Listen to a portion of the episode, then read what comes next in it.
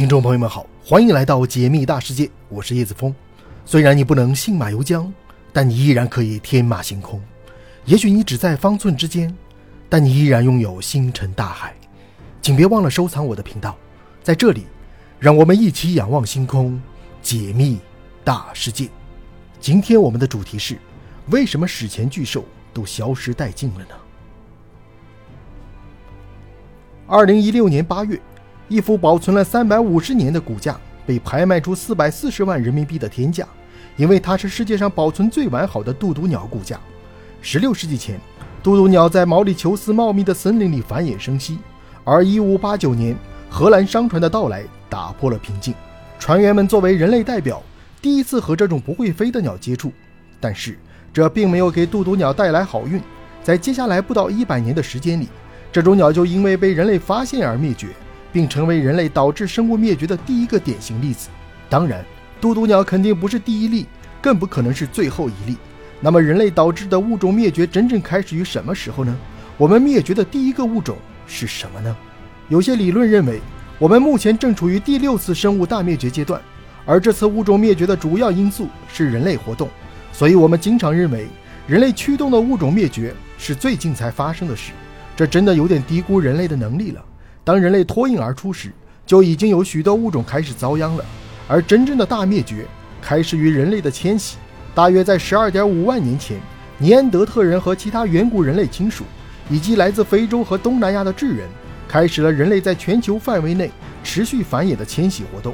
在接下来的几万年里，人类在世界范围内开拓殖民地。化石记录显示，我们的祖先每到一个新地方，现在大型动物的巨型史前亲戚便开始呈现出最多在一百到一千年内灭绝的趋势。在过去的几百万年里，从来没有出现过如此快速的灭绝现象，只有当人类参与其中时，才如此高效。这些动物要是放到现代都是巨兽，比如美洲有一种和现在的球鱼很像的动物——雕齿兽。这种动物有一部小面包车那么大。它们大约在1.2万年前消失，这也是最近一个冰河时期的末期。但它的灭绝是因为人类早早地来到这片大陆有关。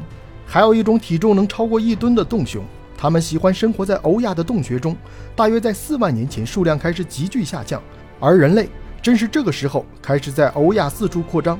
南美洲曾经是笨重的巨型地塔的家园，它们的体型是现在树懒的五百倍，可以长到五米高。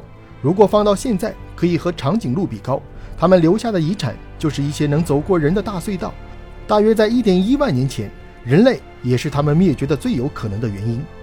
人类可能算是最早的入侵物种，而且我们把入侵物种的优势表现得淋漓尽致。对于人类来说，巨型动物可能是食物，当然也可能是威胁。然而，这些以前从未见过人类的动物，可能对这个陌生的入侵者没有警惕感，特别是巨型动物，它们往往少有竞争对手，对人类可能更加有恃无恐，这增加了它们受到攻击的脆弱性。为了达到生态平衡，巨型动物的繁殖和生长速度往往很慢，所以与其他小型物种相比，它们的种群数量也更少。因此，如果消灭一部分数量，就可能占该种群的一大部分。